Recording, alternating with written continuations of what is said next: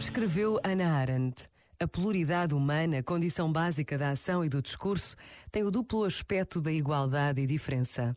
Se não fossem iguais, os homens seriam incapazes de compreender-se entre si e aos seus antepassados, ou de fazer planos para o futuro e prever as necessidades das gerações vindouras.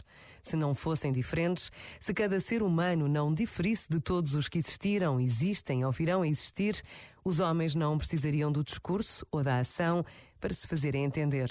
Com simples sinais e sons, poderiam comunicar as suas necessidades imediatas e idênticas. Este momento está disponível em podcast no site e na app da RGF.